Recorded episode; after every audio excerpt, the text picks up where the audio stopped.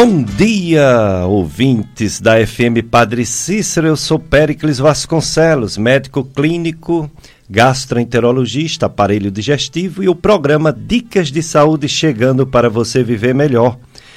Eu estou aqui com Jossianberg, o operador de som, e finalmente, depois de alguns meses, é, presencial, ao vivo, também daqui a pouco a nossa live de Facebook. Você entra no Facebook e coloca FM Padre Cícero 104,5. Aí você vai entrar na nossa live. Você vai até nos ver e vai fazer sua pergunta pela live. Também pode fazer sua pergunta pelo telefone 3512 2000 ou pelo WhatsApp 3512 2000 é o WhatsApp da FM Padre Cícero. Assunto de hoje: Outubro Rosa. É, desde a semana passada estamos nesse assunto principal. Outubro para a igreja principal, mês missionário, mês das missões. Hoje, domingo, dia do Senhor. Nove horas vocês vão ficar com a missa aqui do Santuário do Sagrado Coração de Jesus, transmitida pela FM Padre Cícero. Que bom voltar a ter interatividade com vocês, amigos, amigas, ouvintes da FM Padre Cícero. Vocês podem mandar mensagens, podem telefonar e a gente vai respondendo aqui o que a gente souber responder. A nossa entrevista de hoje vai ser com um casal sobre o Outubro Rosa. É o doutor Idelfonso Carvalho, médico mastologista e a doutora, esposa dele, doutora Sionara Carvalho, médica, radioterapeuta, é a, o tratamento né, coadjuvante do câncer de mama e de outros cânceres, a radioterapia.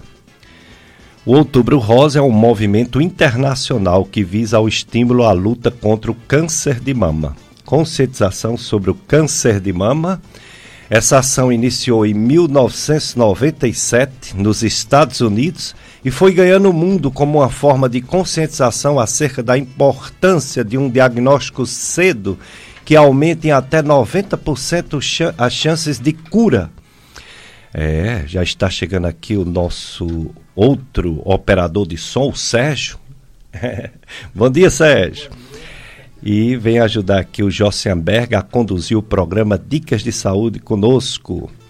Pois é, Outubro Rosa foi ganhando o mundo todo para o diagnóstico cedo e aumento de chance de cura do câncer de mama, que infelizmente é o câncer que mais mata mulheres no Brasil e no mundo. Primeiro lugar em mortalidade entre os cânceres, mas que pode ser evitada a morte se é descoberto a tempo. A campanha tem o Laço Rosa, e os monumentos é, ficam rosa, como o nosso Padre Cícero, a estátua do Horto, fica rosa, né? E campanhas por todo o Brasil, por todo o mundo, desse Outubro Rosa. Certo?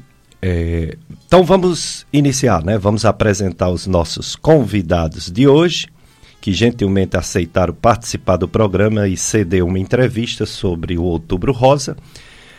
A primeira entrevista vai ser com o Dr. Idelfonso Carvalho, médico graduado pela Universidade Federal do Piauí, tem residência médica em cirurgia geral e mastologia. É, aqui é mastologista do Hospital Maternidade São Vicente de Paulo, Barbalha, no Centro de Oncologia do Cariri.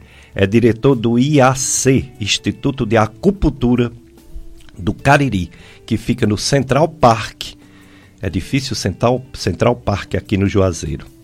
A sua esposa, a doutora Sionara Carvalho, é médica graduada na Universidade Federal do Piauí, fez residência médica em radioterapia na Universidade de São Paulo, USP, tem mestrado e doutorado em Ciências da Saúde pela Faculdade de Medicina do ABC Paulista, FMABC, é radioterapeuta do Hospital Maternidade São Vicente de Paulo, Barbalha, Centro de Oncologia do Cariri e é professora de Oncologia da Universidade Federal do Cariri, FAMED UFCA.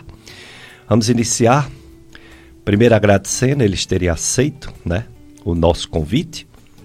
E vocês podem interagir durante a entrevista que eles forem é, falando, vocês podem ligar, fazer perguntas. Está aqui o Jossenberg, está aqui o Sérgio, vão receber as perguntas, seja pela, pela live. Já está no ar a live, Jossenberg?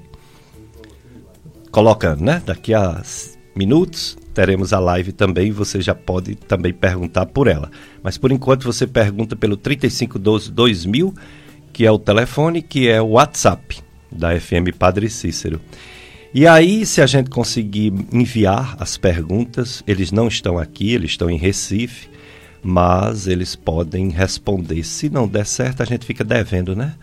Fica devendo para o próximo domingo as respostas. Próximo domingo estará conosco mais dois médicos para falar do Outubro Rosa.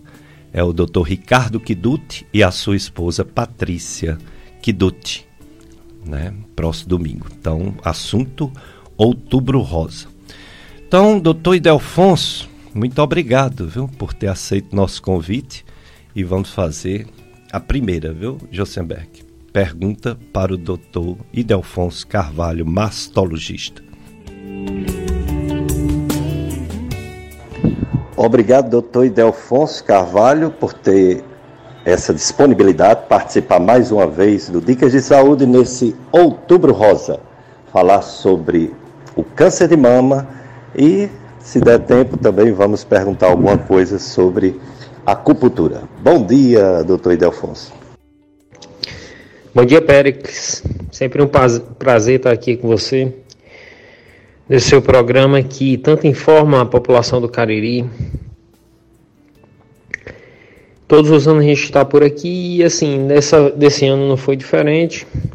Espero que nos próximos anos a gente possa estar aqui novamente com você, contribuindo para dar mais informações, informação de qualidade a toda a população que nos escuta. Muito obrigado novamente por ter nos acolhido aqui em seu programa.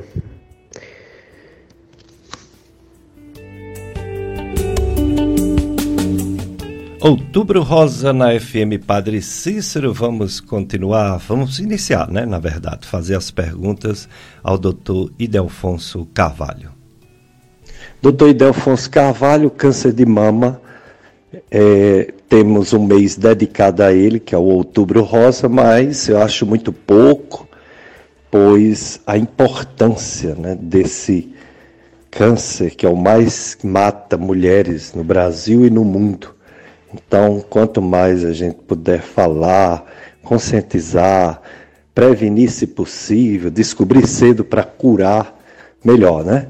Então, fale um pouco sobre a situação pós-pandemia, ou ainda não terminou a pandemia, mas melhorou um pouco, do rastreio das medidas para diagnóstico de câncer de mama.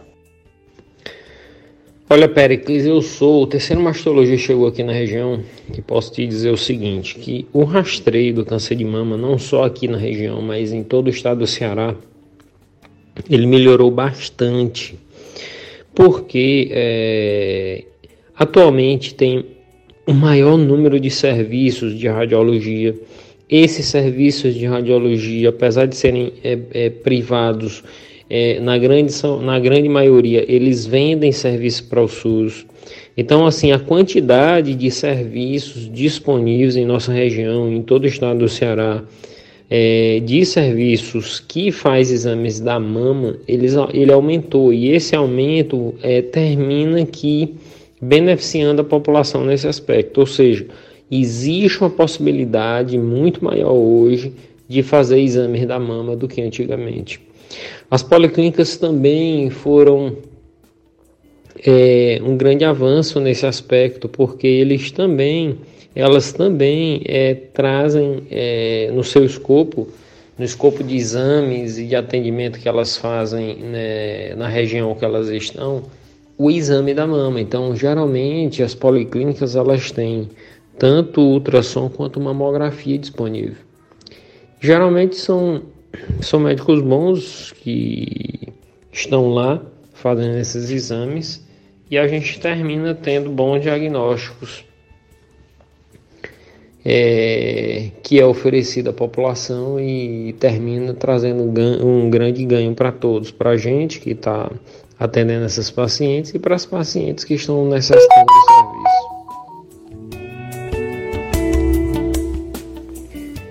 Doutor Idelfonso Outubro Rosa fala da conscientização com o objetivo número um, o diagnóstico precoce, né? Quanto antes, melhor descobrir o câncer de mama para aumentar muito as chances de cura, né? Em torno até de 90%. É, em relação à prevenção, o que dizer? Qual o estilo de vida que uma mulher e até um homem, raramente o homem tem câncer de mama, mas pode ter.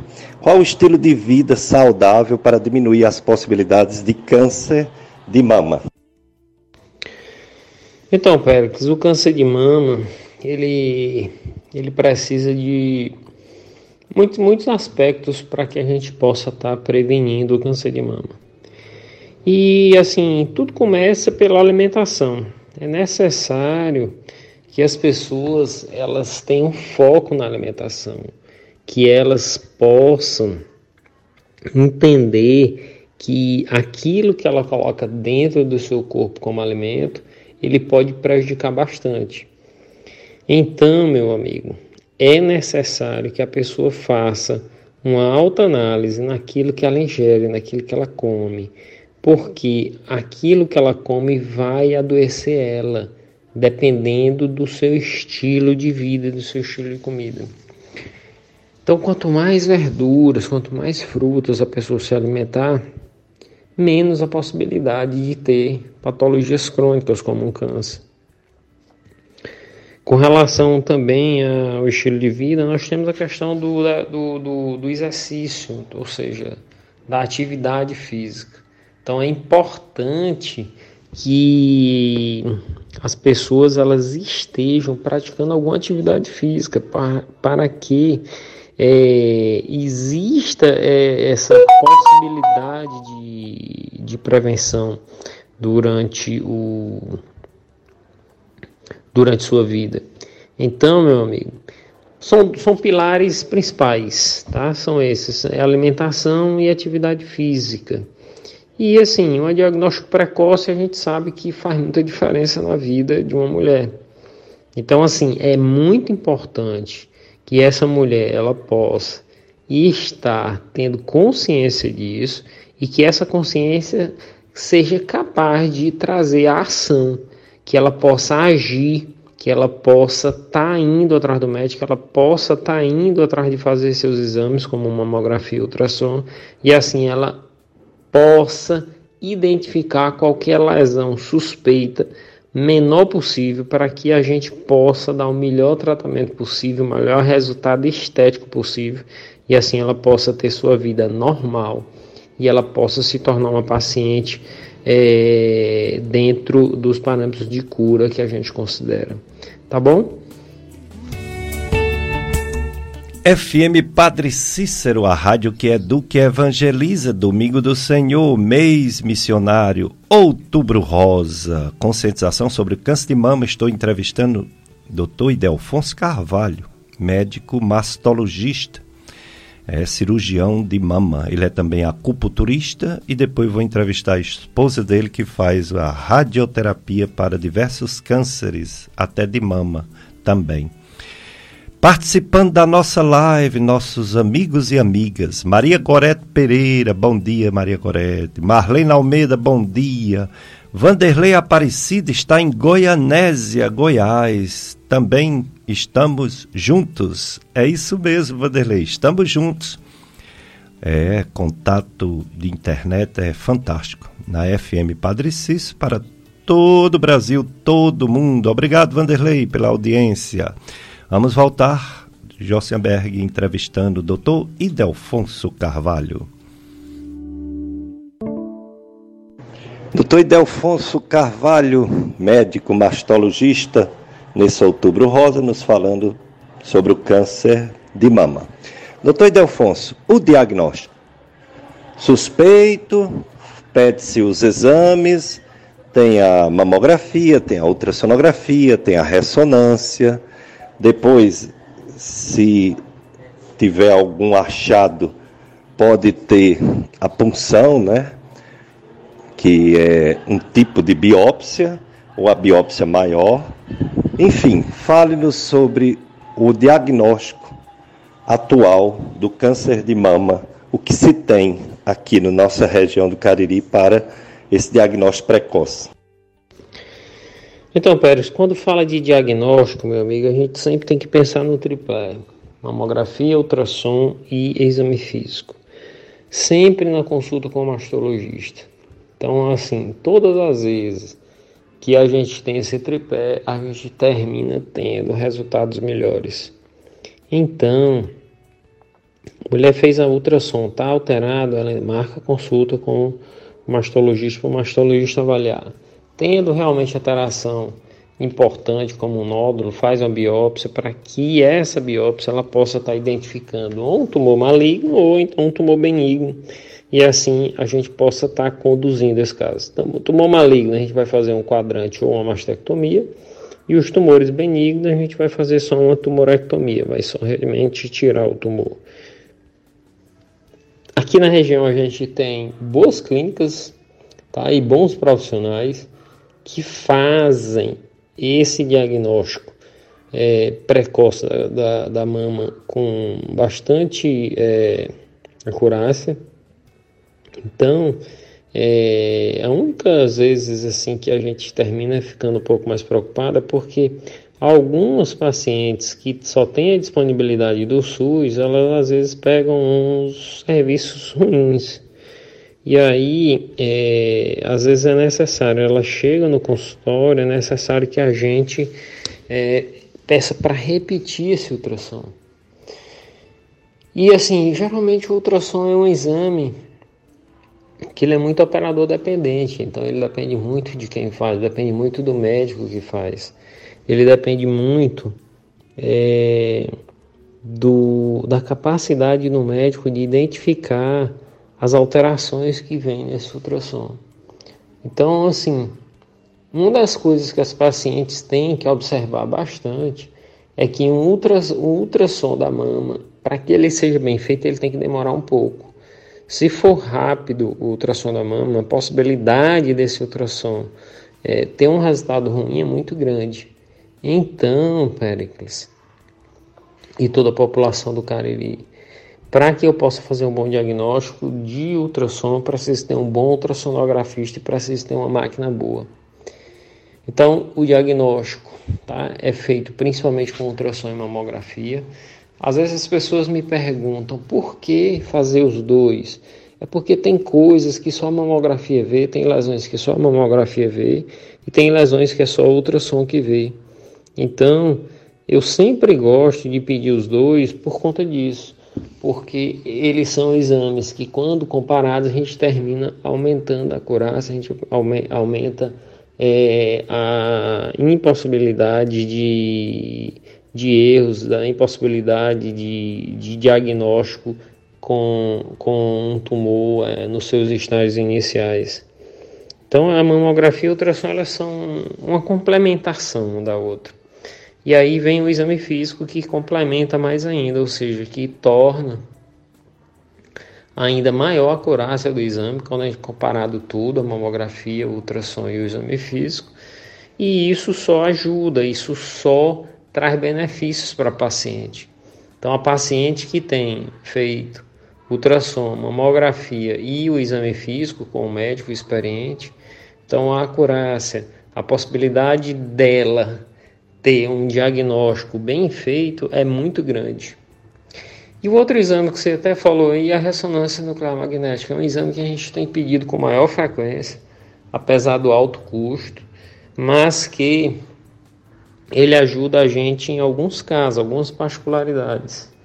Principalmente quando você quer fazer cirurgia conservadora, por exemplo, às vezes a, a, outras, a ressonância ela ajuda a gente bastante nessa, nessa programação cirúrgica.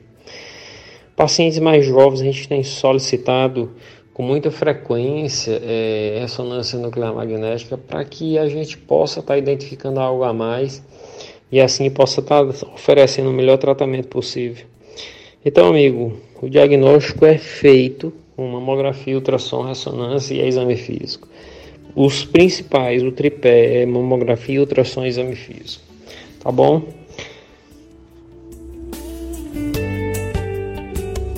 Doutor Idelfonso, mastologista, dicas de saúde para você viver melhor na sua FM Padre Cícero, a rádio que educa e evangeliza.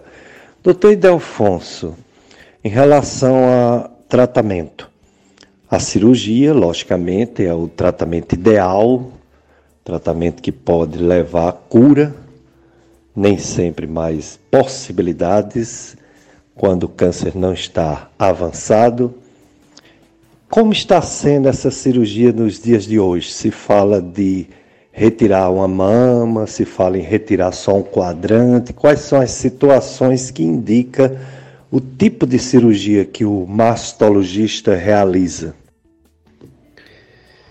Com relação ao tratamento, meu amigo, é o seguinte: hoje a regra é tentar fazer cirurgia conservadora. Então a gente está sempre buscando, está sempre com o olhar voltado para a cirurgia conservadora. A gente sempre consegue isso? Não, a gente nem sempre consegue fazer cirurgia conservadora, mas nosso olhar está tá voltado para ele. Então, as mastectomias elas ainda ocorrem, mas a primeira pensamento da gente aí está indo buscar uma cirurgia conservadora. E a cirurgia, tá? Dentro desse tripé de tratamento, cirurgia, químio e rádio, cirurgia é um dos pontos fundamentais para é, o tratamento e para o, o, você ficar livre desse câncer. Porque a cirurgia ela retira o tumor completamente, principalmente se o tumor ele estiver completamente é, se o tumor estiver completamente excisado, se ele for completamente retirado na cirurgia. Então, é muito importante que a cirurgia seja feita com bons parâmetros oncológicos para que o paciente, para que a paciente ela não venha a sofrer tá, nenhuma perda nesse sentido. Então, como eu digo, como eu já disse, tá? E repito agora para vocês, a cirurgia é o ponto fundamental desse pilar de tratamento. Claro que a radioterapia e a quimioterapia têm suas funções, tá? tem suas aplicabilidades, mas a gente não pode ainda descartar a cirurgia, porque a cirurgia é um ponto fundamental no tratamento dessas pacientes, seja ela a idade que for.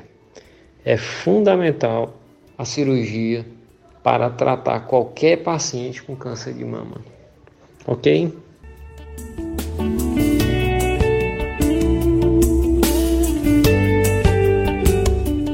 FM Padre Cícero, a rádio que educa e evangeliza. Eu sou Péricles Vasconcelos, estou entrevistando o Dr. Idelfonso Carvalho, médico mastologista, acupunturista também. É, estou aqui com o Josianberg, estou aqui com o Sérgio, eles são operadores de som. Vamos para o primeiro bloco de apoio cultural, depois a gente volta com mais dicas de saúde Outubro Rosa. Voltamos a apresentar Dicas de Saúde.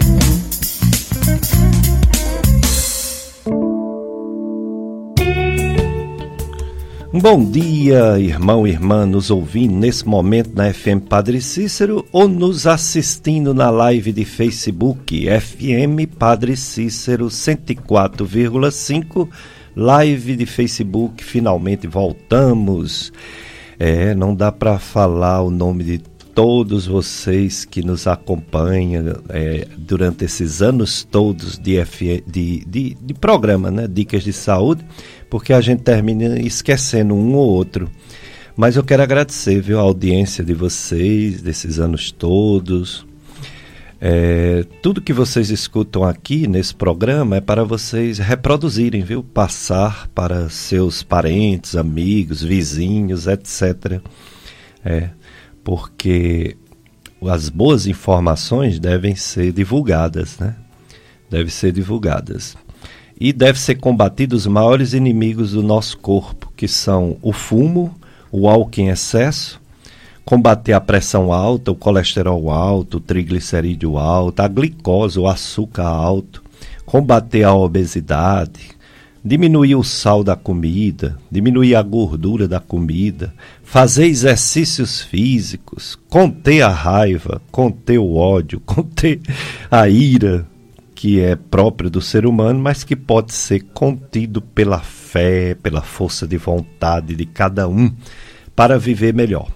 Estamos entrevistando o Dr. Idelfonso Carvalho, que é médico mastologista, acupunturista. Ele veio falar juntamente com a sua esposa Sionara Carvalho, sobre o câncer de mama. Outubro Rosa. Vamos voltar, Jossenberg, para mais uma pergunta ao Idelfonso Carvalho, médico, cirurgião, mastologista. Doutor Idelfonso Carvalho, médico mastologista, médico também acupunturista. Fale sobre a acupuntura, doutor Idelfans, de uma forma geral, quais as principais indicações, que mais você tem feito na sua clínica em relação à acupuntura nas pessoas? Meu amigo Pericles e meus ouvintes, ouvintes da Rádio Padre Cício. As pessoas tem me abordado da seguinte forma: Você deixou de ser mastologista? Não, não deixei de ser mastologista. Eu apenas acrescentei a acupuntura dentro do consultório, porque a acupuntura ela me trouxe novas possibilidades. Além de fazer algo que eu acho muito importante, que é tratar dores, que é tratar problemas sem remédio, ela me deu uma possibilidade de tratamento muito maior. Então, assim, a paciente está fazendo quimioterapia, eu posso fazer acupuntura e prevenir náusea e vômito. Então, a paciente está ansiosa, eu consigo fazer a acupuntura e melhorar essa ansiedade dela, melhorar o nível de preocupação, melhorar essas questões emocionais. A acupuntura tem esse poder. E uma coisa que eu acho fundamental é porque, assim, a paciente ela é cheia de peculiaridades e muitos outros sintomas podem existir. Por exemplo, pode ter uma dor na coluna. Então, a paciente que está tratando comigo e tem dor na coluna e ela aceita fazer a acupuntura, eu consigo tratar a dor na coluna dela. Vamos dizer que ela tem uma enxaqueca, ela tem um quadro de enxaqueca constante. Então, vamos dizer que ela está tratando comigo um câncer e ela tem esse quadro de enxaqueca, eu posso tratar também o quadro de enxaqueca.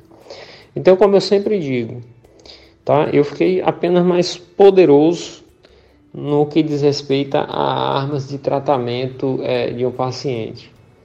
E assim, eu tenho vários exemplos já para contar. Eu já estou há quase quatro anos tá, nessa caminhada com a acupuntura. E eu tenho alguns exemplos para contar de pessoas que chegaram, tá? Que vieram me buscar a minha consulta, me buscar a minha opinião com relação à mastologia e chegaram, relataram outros sintomas e com esses outros sintomas é, eu, eu consigo tirar esses sintomas com a acupuntura. É, além disso, tá, por exemplo, tem pacientes que chegam com dor na mama e eu faço acupuntura e ela melhora, porque assim muitas vezes você acha que o fato de estar tá doendo a mama, a dor é exatamente na mama, e muitas vezes pode não ser. A dor ela pode ser vinda de um órgão, por exemplo, como o estômago. Então, na hora que você chega com dor na mama e eu trato pontos do estômago, você termina melhorando. Então, o fato é, de existir acupuntura hoje na minha vida, isso me deixou com maiores possibilidades de tratamento. Então é fantástico que a pessoa chega com um problema, me conta outro, eu consigo tratar o outro também e com bons resultados e o melhor, sem usar uma medicação sequer.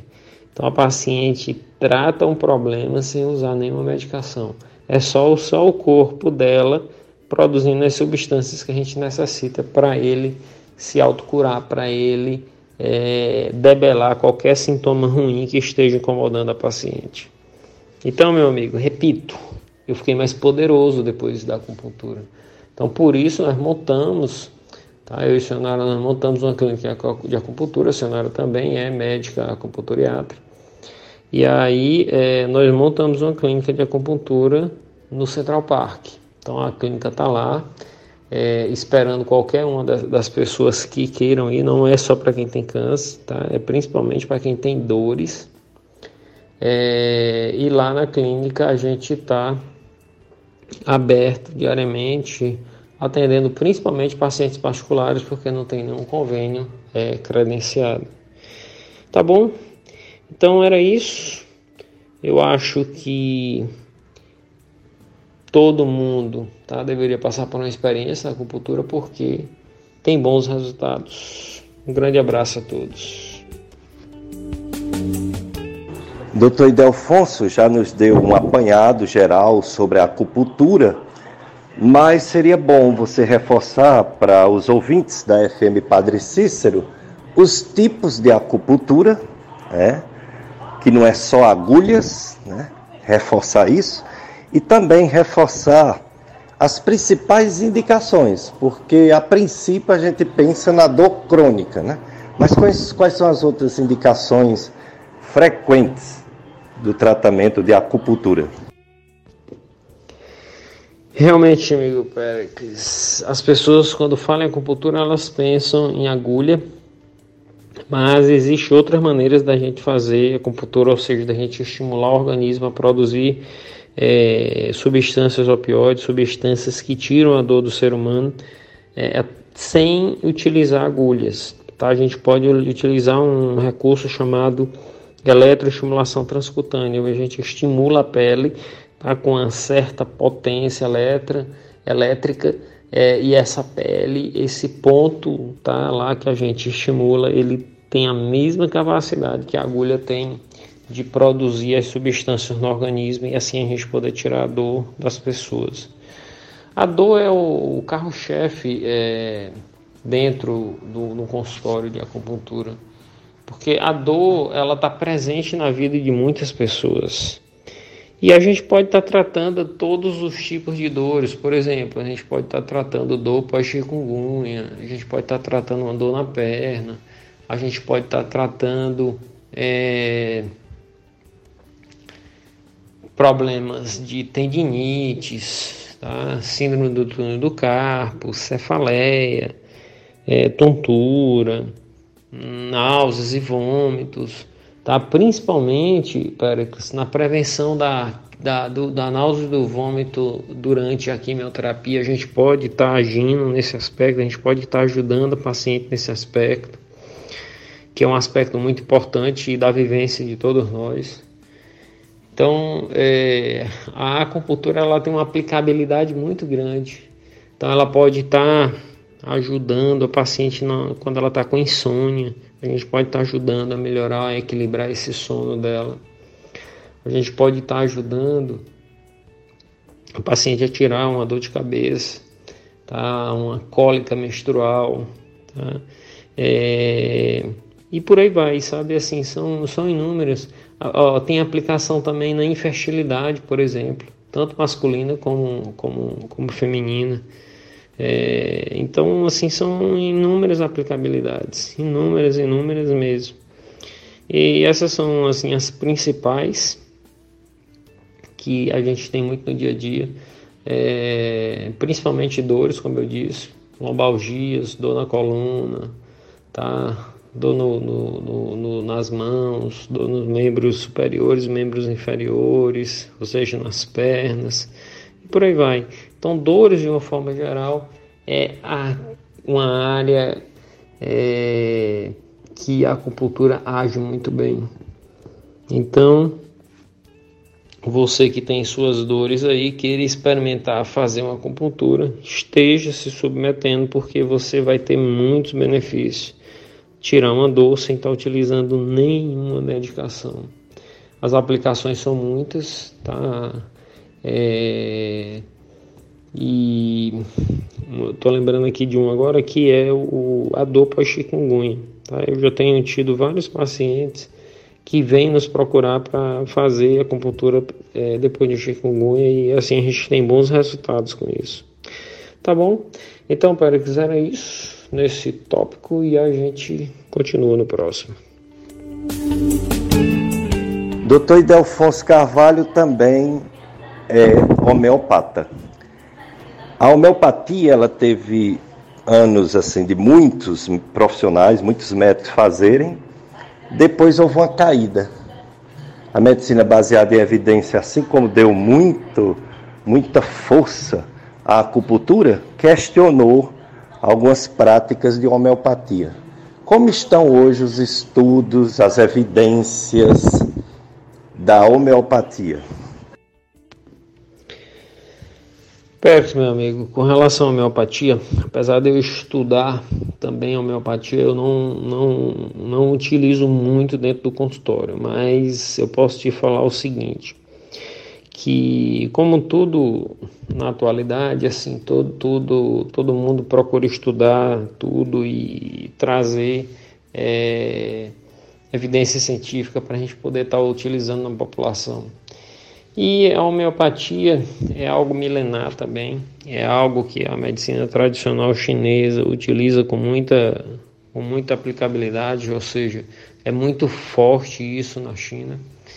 E a gente vai procurar estar tá introduzindo isso de uma forma mais veemente dentro do consultório, com maior força, mas nesse exato momento, assim, nosso carro-chefe é a acupuntura, eletroestimulação transcutânea, é, ventosoterapia e auriculoterapia. Então são, são esses são essa, esse, esses esses pontos de tratamento que a gente utiliza e tem utilizado muito pouco a homeopatia.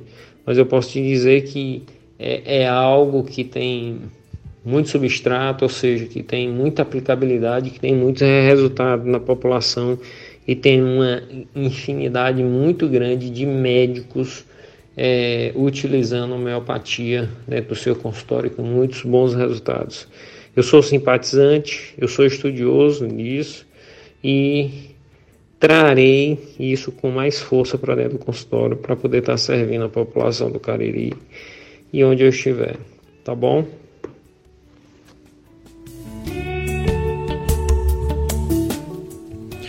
Dicas de saúde. O assunto hoje, Outubro Rosa. O Outubro Rosa aqui no Juazeiro do Norte, em parte das ações, a, a, Secretaria de Saúde do município de Juazeiro do Norte está oferecendo mil exames de mamografia na central de marcações. O atendimento ocorre de 7 da manhã até as 5 da tarde na rua José Marrocos, 1036, bem próximo à Secretaria de Saúde CESAL nos dois guichês exclusivos para o atendimento de mulheres, reservado ao Outubro Rosa, é possível, é possível realizar tanto a marcação de mamografia como receber orientação sobre o exame citopatológico do colo do útero, da prevenção, é, vamos dizer assim, de é, câncer de colo do útero.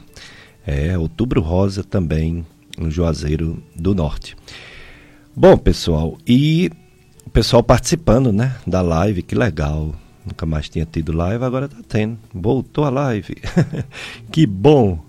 E está aqui participando. Deixa eu ver quem é que está aqui conosco na live de Facebook. É. Então temos a Maria Aldeane, temos a Capela de Santa Terezinha, não é? que o Sérgio faz parte. Maria Aldeane também, participando pessoal. É. E a Covid-19, hein? Houve é, uma quantidade de mortes que a gente ficou muito sentido, né? muito triste, claro, porque é muito ruim né? você perder um ente querido, ainda mais de uma doença que podemos dizer hoje que dificilmente mata, mas no início, infelizmente, gente demais e muitos perderam a vida. 719 juazeirenses foram ao óbito. É, hospitalizados hoje, temos três pessoas com Covid-19 e uma em isolamento domiciliar. A nível de Brasil, depois da melhora, houve uma pequena piora no número de mortes. 52 mortes dia no Brasil. Houve um aumento de 28% comparado a 15 dias atrás. 52 mortes dia, em média, no Brasil de Covid-19. E mais de 4.500 casos novos no Brasil todo de Covid-19.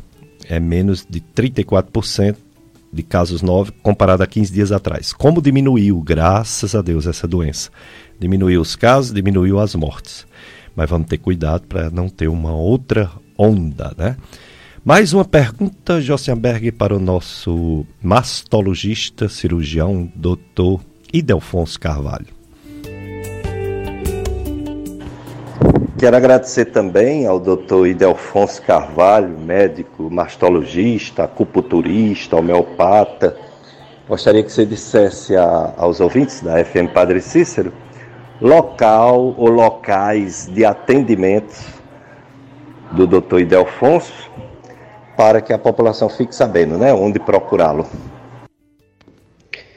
Então, Pericles, é, antes eu atendia em vários lugares, mas atualmente eu tenho ficado sem tempo para atender em vários lugares e estou atendendo basicamente no meu consultório no Central Park. Eu mudei para Central Park porque eu montei a clínica de acupuntura no Central Park.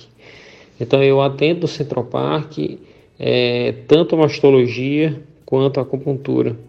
O telefone é 981437000. O site é www.idelfonsocarvalho.com.br. Tanto no 7000 como no próprio site também tem comunicação via WhatsApp. Lá no site você clica lá no iniciar, você cai direto no WhatsApp. E é isso. Basicamente, eu atendo hoje no consultório. É, não tenho atendido em nenhuma outra cidade aqui da região. Antes eu atendia em Brejo Santo, mas nem isso eu estou mais atendendo em Brejo Santo. Estou basicamente atendendo mastologia aqui no Central Park e no Hospital São Vicente.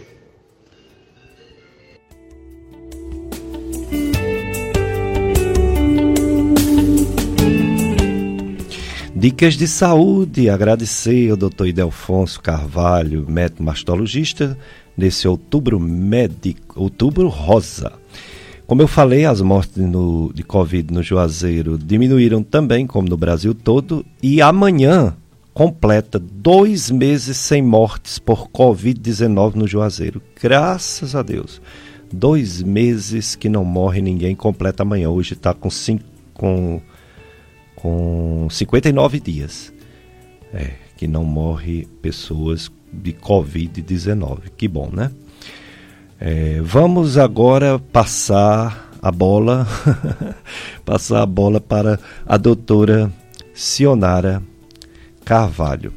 A doutora Sionara, ela é médica, ela é médica radioterapeuta, significa é, um tratamento de radioterapia que se faz em diversos tipos de cânceres, entre eles o de mama. Ela é doutora em medicina pelo pela Escola Paulista, o ABC Paulista de Medicina, ela é mestre e ela é professora da FAMED UFCA. Ela é professora de oncologia é, na, na Faculdade de Medicina, que a gente chama de FAMED UFCA. E ela trabalha faz a, a radioterapia no Hospital Maternidade São Vicente de Paulo, no Centro de Oncologia do Cariri. Então vamos começar falando também com a doutora Idelfonso Carvalho. Aliás, desculpa, Sionara Carvalho. Obrigado, doutora Sionara Carvalho, por participar mais uma vez do Dicas de Saúde. Você que é médica, radioterapeuta, você faz um dos tratamentos de cânceres, não só de mama, outubro, outubro rosa, com sensação de câncer de mama. Mas também a radioterapia pode ser fundamental para outros tipos de cânceres. Então, obrigado, bom dia e fala um pouco sobre a radioterapia. Bom dia, Péricles. Bom dia a todos os ouvintes da Rádio Padre Cícero. Eu agradeço mais uma vez o convite por estar aqui falando de um assunto tão importante que é a prevenção, o combate ao câncer, não só ao câncer de mama, mas a todo tipo de câncer. Mas como a gente está no Outubro Rosa, enfatizar essa luta contra o câncer de mama. E todas as vezes que eu venho aqui, é, não tem como eu deixar de enfatizar é, a bela iniciativa que você tem. Parabenizar você e toda a sua equipe por manter esse programa Dicas de Saúde. É um programa assim de utilidade pública, porque traz informações relevantes, traz educação em saúde, e isso é fundamental. Então, parabéns mais uma vez. É, em relação à radioterapia, eu sempre gosto de começar a esclarecer para as pessoas, porque as pessoas confundem muito a radioterapia com a radiologia. A radiologia, no geral, ela é o uso da radiação para diagnóstico. Seria o raio-x, a tomografia, a ressonância magnética.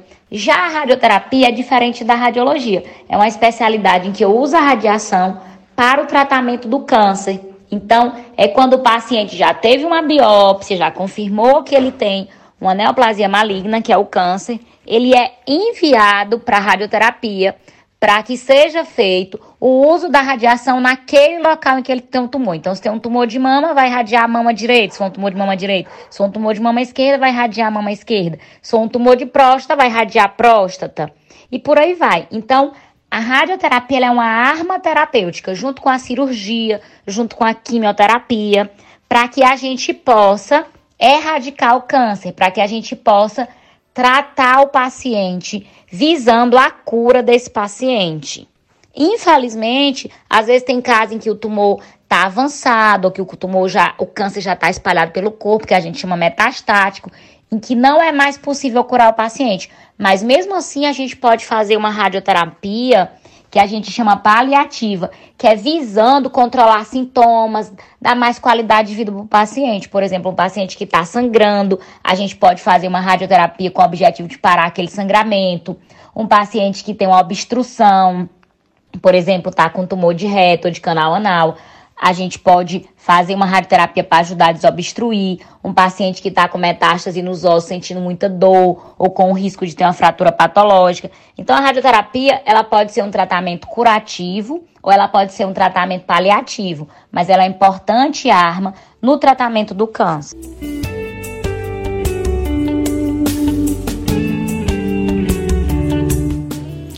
Dicas de saúde, é, outubro rosa. Falamos com o doutor Idelfonso Carvalho, agora sua esposa, doutora Sionara Carvalho, que é médica é, radioterapeuta. Portanto, ela faz o tratamento coadjuvante do câncer de mama e outros cânceres também no Hospital São Vicente de Paulo, Barbalha, que é o hospital referência tratamento de câncer aqui no Cariri.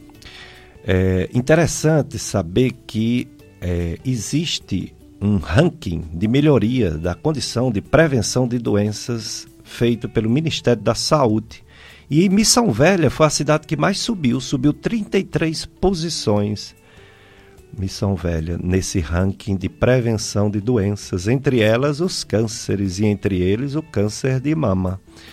O que é que é importante é, para pontuar, para fazer uma boa gestão, segundo o Previne Brasil 2022?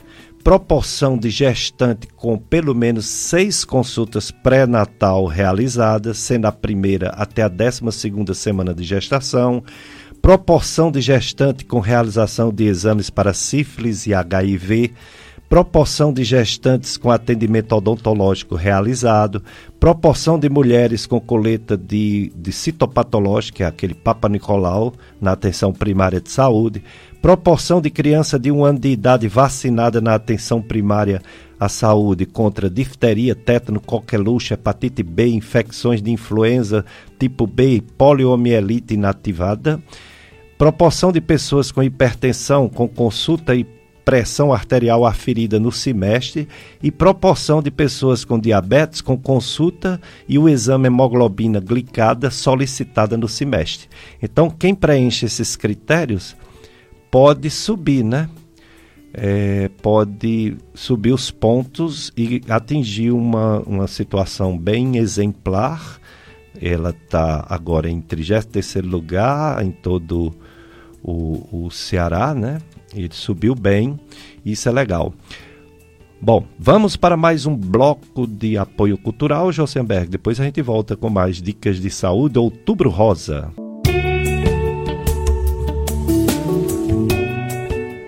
Dicas de saúde, FM Padre Cícero, a rádio que educa e evangeliza. Mês missionário, mês das missões, outubro, outubro rosa, conscientização de câncer de mama. Estou entrevistando a doutora Sionara Carvalho, já entrevistei seu esposo, doutor Idelfonso Carvalho, mastologista, doutora Sionara, radioterapeuta, é, está conosco na live a Marlene Claudino, que mora em Barbalha. Um abraço para você, Marlene. Obrigado pela audiência. É, o Cícero Nascimento também, ele faz até uma pergunta. Vamos ver aqui a pergunta do Cícero Nascimento. Qual a porcentagem do câncer de mama em homens, doutor Idelfonso e doutora Sionara Carvalho? Bom dia para todos. Bom dia, Cícero Nascimento. Eu vou enviar essa pergunta para eles, se eles estiverem ao vivo lá de Recife, porque eles mandaram as respostas em áudio, né? Mas se eles ouvirem a pergunta, eles enviam a resposta. Eu sei essa resposta porque eu dou uma lida antes de convidar os entrevistados. É quase 1% do universo de 100 pessoas que tem câncer de mama, 99 ou um pouco mais são mulheres e 1% ou um pouco menos homens.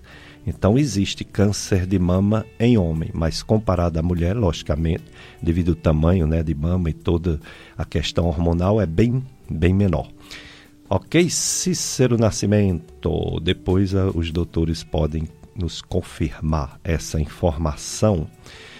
Pois é, o, o, o Outubro Rosa foi o entre as campanhas, Laços, Rosa, foi o que mais pegou. Por isso que a gente dedica todo o mês de outubro a essa campanha. Próximo domingo estará conosco, estarão conosco os doutores é, Ricardo Kiduti e sua esposa Patrícia Kiduti.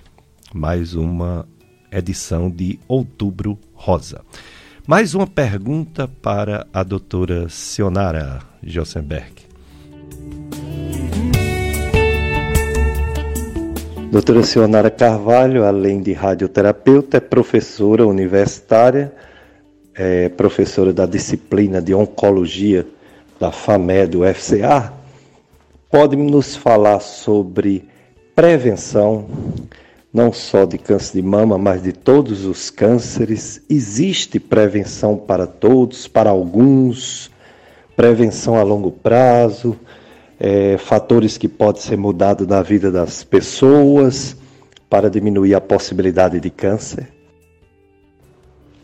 Pois é, sou professora lá na Universidade Federal do Cariri, junto com meu colega Péricles, que também é professor de lá. E é muito importante esse papel da gente conscientizar os alunos que estão em formação, né, vão ser os futuros médicos, para trabalhar com prevenção e a gente também está conscientizando a população em geral. É importante a gente esclarecer aqui que existem níveis de prevenção. O primeiro nível de prevenção, a gente fala assim, prevenção primária. O que seria prevenção primária? É a gente evitar que a pessoa adoeça.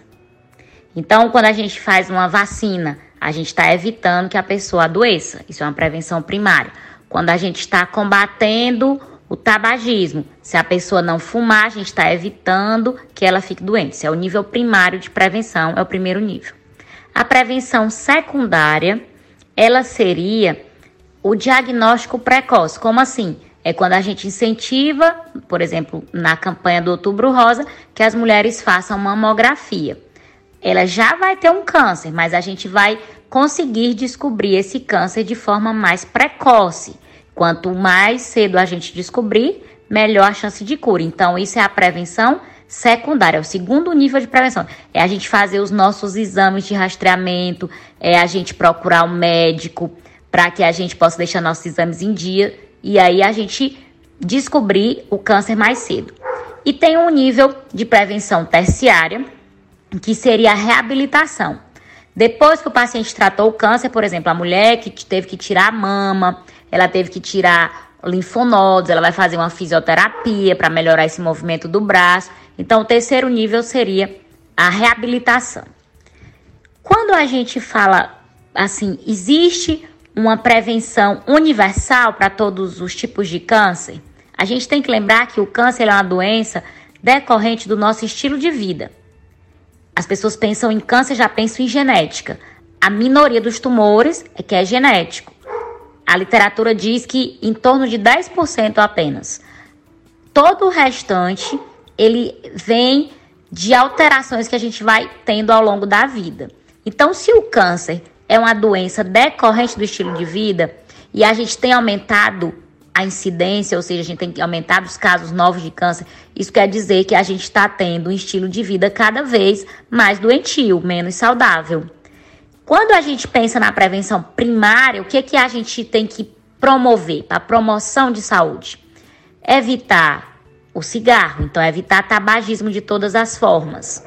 Uma preocupação muito grande que eu tenho agora é com essa história do cigarro eletrônico porque os jovens adolescentes estão voltando a fumar. A gente teve uma época de muita, muito combate ao, ao tabagismo, as pessoas diminuíram o hábito de fumar e agora ele está vindo com toda força com essa onda do cigarro eletrônico. Então a gente também tem que combater esse cigarro eletrônico. Combater tabagismo é uma prevenção primária, é promoção de saúde que impacta em vários tipos de câncer. Também combater o etilismo, porque Álcool é um fator de risco para vários tipos de câncer, cigarro também é fator de risco para câncer. É, o ideal é que a gente mantenha um, um, um bom peso, que a gente combata a obesidade, que a gente combata o sobrepeso, porque a obesidade ela é fator de risco para câncer. Câncer como câncer de mama, como câncer de útero, por exemplo, quando a gente tem excesso de peso na gordura periférica, é produzido uma, um hormônio chamado estrona, que é uma espécie de estrogênio, que é um hormônio cancerígeno. Ele aumenta o risco para câncer de mama, ele aumenta o risco para câncer de corpo do útero. Então, manter o peso ideal é prevenção. Manter também uma atividade física, evitar, evitar o sedentarismo, isso também ajuda. É, com, manter uma alimentação mais saudável, à base de frutas e verduras. Estudos mostram que sempre se fala em dieta do Mediterrâneo. O que é essa dieta? Até os alunos me perguntam. É uma dieta baseada em frutas, verduras, mais ensaladas, em azeite, evitar alimentos industrializados, processados, ultraprocessados, porque esses alimentos causam radicais livres, aumentam processo inflamatório e também predispõem a câncer. Então, resumindo, Prevenir câncer é ter uma vida mais saudável, um estilo de vida mais saudável.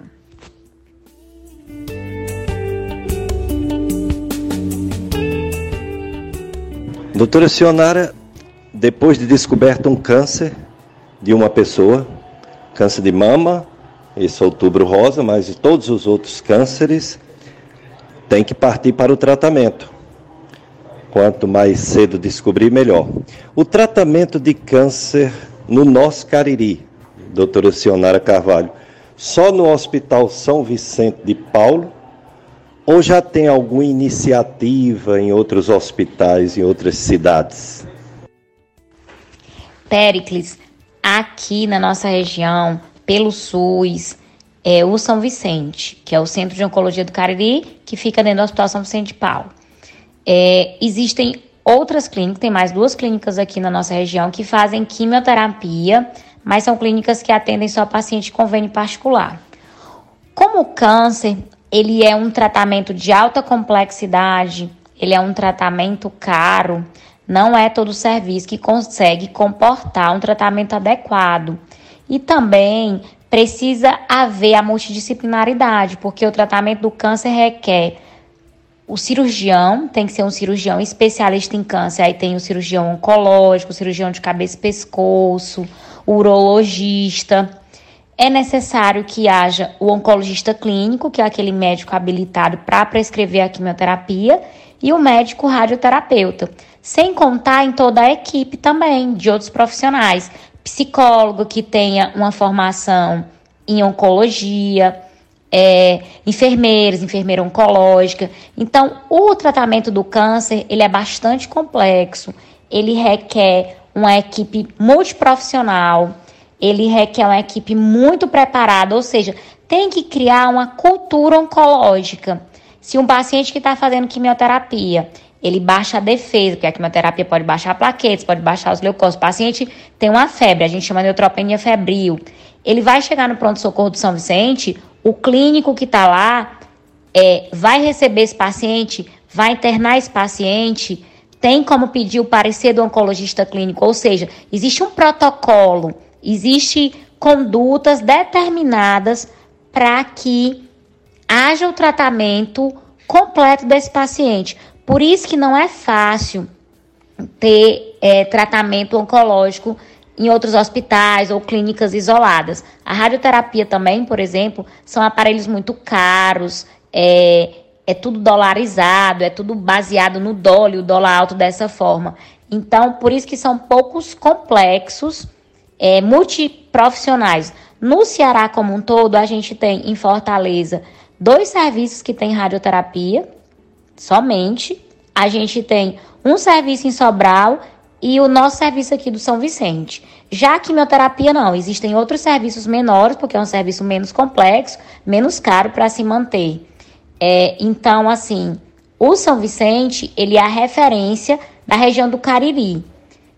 E o, o São Vicente, ele ainda tem capacidade de expandir para que aumente a demanda. O que impede o São Vicente de tratar mais pacientes hoje é o teto do SUS, ou seja, é o teto que o governo federal repassa para o São Vicente, porque se aumentasse esse teto, a gente tinha condições de atender mais pacientes.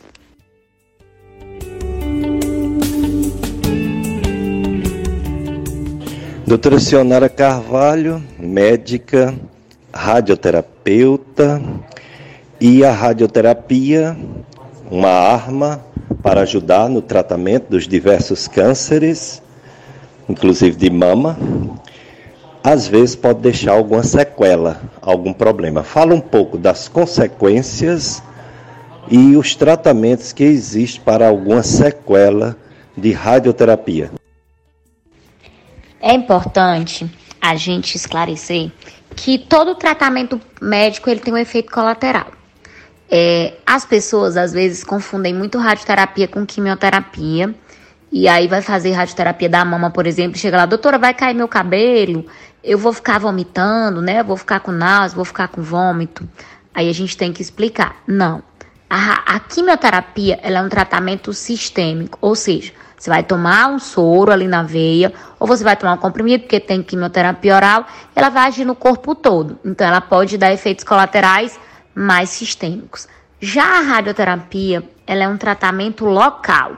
Então, se a paciente tem um câncer na mama direita e vai irradiar a mama direita, ela não vai ter náusea, ela não vai ter vômito. Por quê? Porque não está irradiando a região do estômago, está irradiando a região da mama.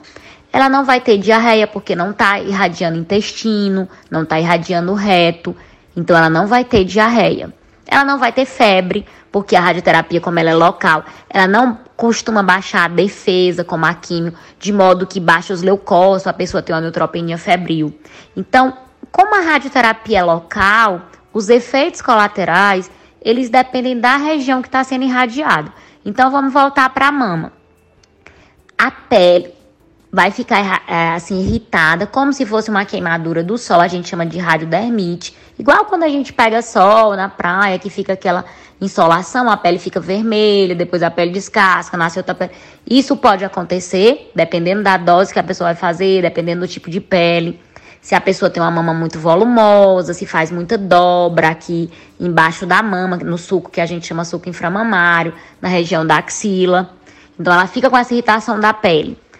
Atrás da mama eu tenho pulmão, então vai pegar um pouco de dose de radioterapia no pulmão. É muito difícil que dê tosse, que dê falta de ar. Por quê? Porque é só uma pequena faixa de pulmão que vai pegar. Pode pegar também um pouco de esôfago. Então, se a pessoa já tem uma esofagite, se ela tem refluxo, se ela já tem aquela queimação, ela pode sentir um pouco de queimação. Vamos pensar, por exemplo, não dá para falar de todos os sítios aqui, mas estou falando de mama, que é bastante comum, e a gente está aqui no outubro rosa. Vamos falar um pouquinho de próstata. Quando eu estou irradiando a próstata, o que que eu tenho de órgão normal ali perto da próstata? Eu tenho a bexiga que está na frente da próstata, né? Eu tenho a uretra, que é o canal por onde vai sair urina. Então, quando o paciente está irradiando próstata, ele pode ficar com ardor na urina, como se fosse uma infecção de urina, porque dá uma inflamação ali na uretra, a gente chama uretrite. Eu tenho o reto que está atrás da próstata, então vai pegar radiação no reto, um pouco de radiação. Aí depende da variação anatômica de cada pessoa, do volume da próstata, do volume que vai ser irradiado, mas vai pegar o reto. Então a pessoa pode ter um pouco de diarreia, se ela tiver hemorroidas, pode piorar, inflamar mais um pouco essas hemorroidas. Então, no geral, o que a gente pode dizer é que a radioterapia, o efeito colateral, ele depende da região que foi irradiada. Então, assim, às vezes a paciente diz: Eu tenho uma paciente que tinha um tumor do colo do útero. Colo do útero, como próstata, fica aqui na pelve. Então, a paciente também pode arder para urinar, pode ter um pouco de diarreia. E aí ela chega assim: ah, doutora, eu vou irradiar a mama, será que eu vou ter diarreia? Não. O efeito colateral, ele depende do local que está sendo irradiado, do sítio, do campo radioterápico. Então, é importante. Radioterapia não vai dar náusea em todo mundo, só vai dar náusea se você estiver irradiando estômago, é, se está pegando alça intestinal. Não vai cair cabelo, porque radioterapia se você não for irradiar a cabeça, só em alguns casos, se você tiver um, um, tumor cerebral, naquela localização ali que está irradiando, pode ser que caia o cabelo, mas depende da dose. Então, assim, radioterapia, efeito colateral local.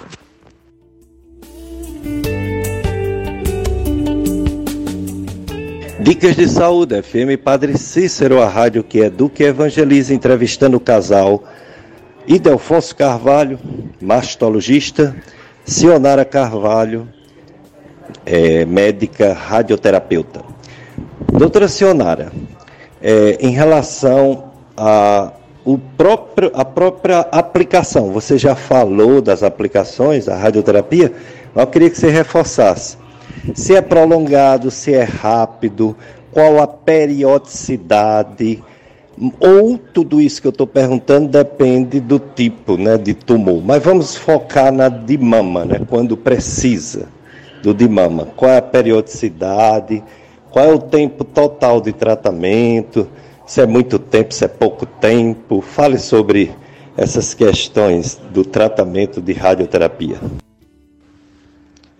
Pericles, essas perguntas são muito oportunas porque aí a gente vai desmistificando e, e, tirando muito essa confusão, como eu já disse, que as pessoas fazem da rádio e da químio.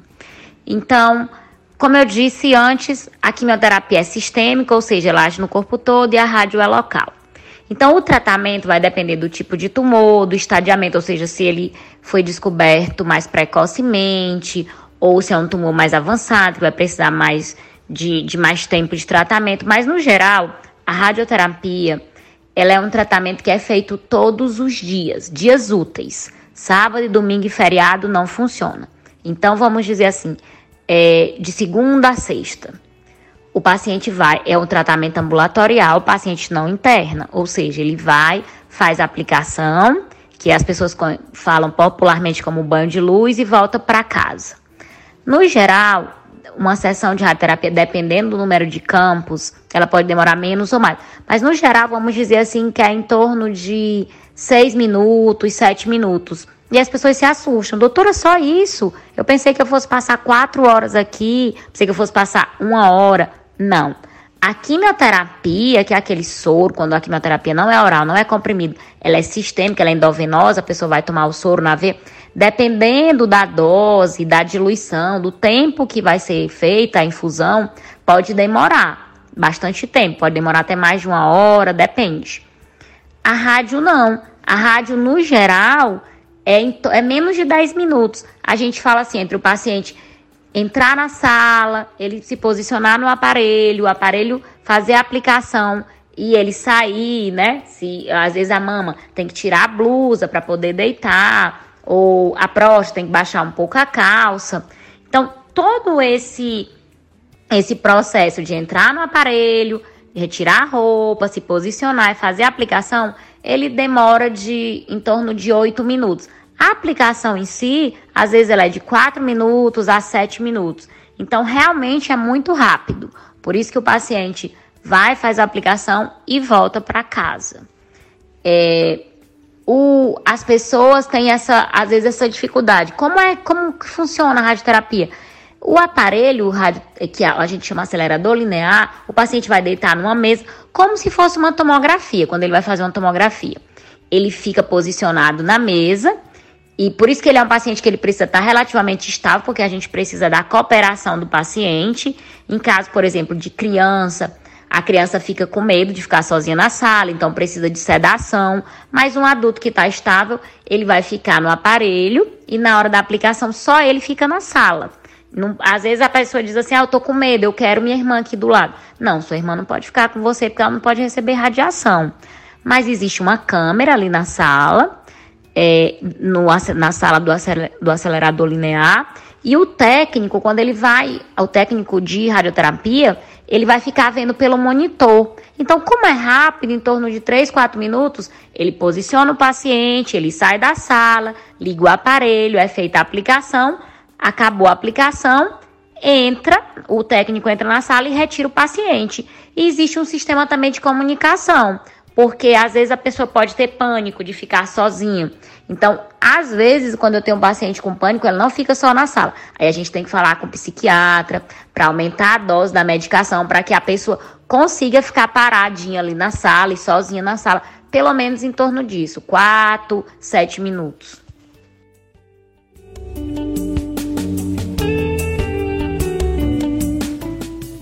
Dicas de Saúde FM Padre Cícero é a interatividade com os ouvintes, as ouvintes da live do Facebook, Maria Marlene, Maria Marlene, aliás, Marlene Claudino.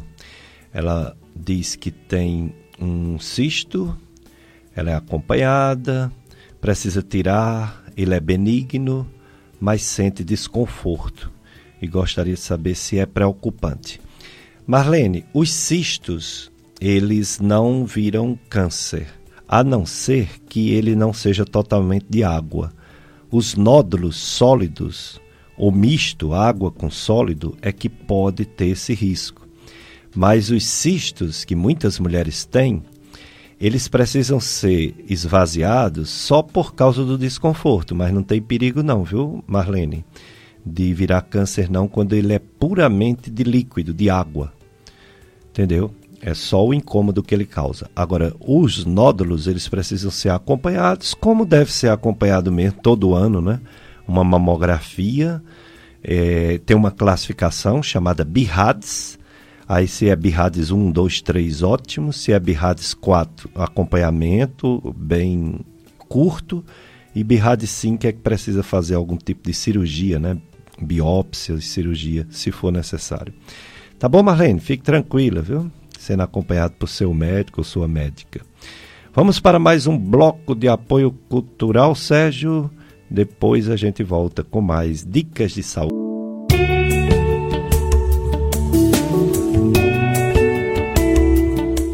Dicas de saúde, entrevistando os médicos, o médico, Dr. Idelfonso Carvalho, e a esposa, doutora Sionara Carvalho, porque é outubro rosa, é conscientização conscientização sobre câncer de mama, o câncer de mama que é o tipo que mais acomete mulheres em todo o mundo, em termos de mortalidade, em termos de frequência, é o câncer de pele, homens e mulheres. É, cerca de mais de 2 milhões de casos novos estimados para o ano 2020, foi a última estimativa, né? De 2019 para 2020, porque a pandemia atrapalhou muita coisa, né? Atrapalhou pesquisas, estatísticas, tudo.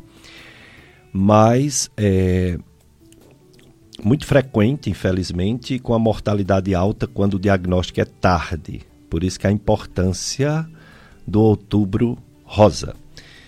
Vamos voltar, falar, perguntar para a doutora Sionara Carvalho, médica radioterapeuta dentro do Outubro Rosa.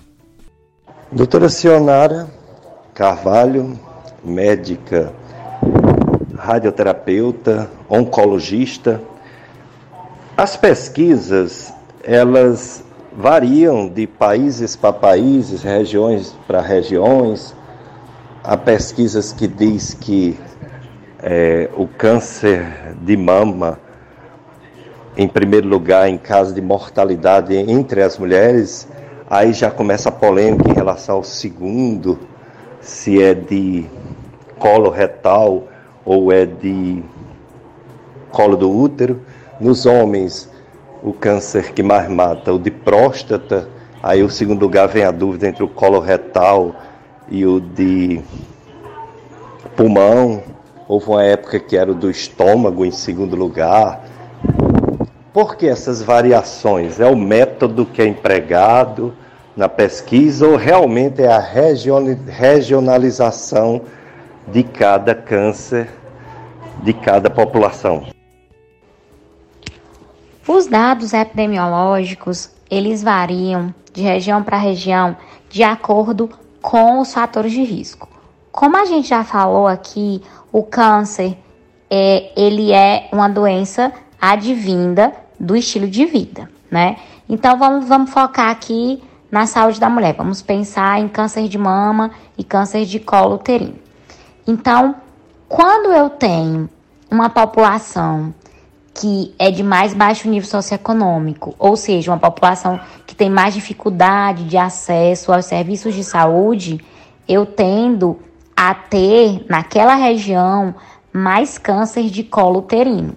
Se a gente pensar, por exemplo, no mundo todo, um quinto, ou seja, 20% dos tumores de câncer do colo uterino estão na Índia. Então é muita coisa. Imagina aí, 20% de todo o, o, câncer de colo uterino do planeta está localizado na Índia. Por que, que isso acontece? Por uma questão religiosa, as mulheres de lá não fazem prevenção. Existe muito preconceito, existe muito tabu das mulheres irem ao ginecologista, irem a um posto de saúde, ficar em posição ginecológica para que seja colhido. Então, como essas mulheres não fazem prevenção, elas vão ter mais câncer do colo do útero. Se você pegar países ricos da Europa, países mais desenvolvidos, como o Canadá, como os Estados Unidos, o índice de câncer de colo do útero é lá embaixo. Por quê? Porque essas mulheres elas já têm acesso ao serviço de saúde, elas já têm uma cultura de prevenção institucionalizada. Então, elas vão fazer o exame de prevenção, elas vão fazer, né, que é a citologia, o Papa Nicolau. Então, é, a, nesses lugares, o, o diagnóstico ele é feito mais precocemente, ou seja, consegue detectar antes de virar câncer, ainda quando é uma displasia. Ou então, um carcinoma in situ, que é aquele que ainda não está invasivo. Ou mesmo que seja um carcinoma invasivo, consegue se detectar mais precocemente, já faz uma cirurgia, uma cirurgia menos agressiva, menos mutiladora, e a paciente consegue ficar curada. Já se a gente, voltando para o caso da Índia, então se a gente pensar aqui no Brasil, dentre as regiões do Brasil, a que mais tem câncer do colo do útero é a região norte. Por que isso acontece? Porque a gente tem muita população ribeirinha na Amazônia, né? tanto é, no, no estado do Amazonas como no Pará. E essas populações elas vivem mais isoladas não tem posto de saúde, ou quando tem posto de saúde não consegue coletar o Papa Nicolau, ou essas mulheres não têm esse hábito, não têm a educação em saúde para saber que é importante fazer a prevenção. Então elas não vão fazer o Papa Nicolau. E aí elas vão ter mais câncer do colo do útero. Já o câncer de mama, quando é, a gente está falando de países desenvolvidos, como a frequência relativa do câncer do colo do útero baixa, o câncer de mama, ele acaba aumentando em frequência relativa. Porque o câncer de mama, lembra que a gente falou aqui dos níveis de prevenção? No Papa Nicolau, eu consigo fazer e detectar antes de virar câncer, por exemplo, uma displasia. Eu consigo fazer ali uma conização, eu consigo fazer uma crioterapia tratar a mulher antes da, da, daquela lesão virar um câncer. Já no câncer de mama eu não consigo, eu não tenho essa prevenção primária. Eu consigo com a mamografia detectar o câncer que já está instalado mais precocemente. Eu vou aumentar a chance de cura, mas eu não vou impedir essa mulher de ter câncer. Então, o câncer de mama, ele é o câncer mais comum no mundo todo, é o câncer que mais mata mulher no mundo todo. E o câncer do colo do útero, ele é mais comum em, em regiões mais pobres, em regiões em que a população não tem muito acesso à saúde e não tem uma cultura de prevenção.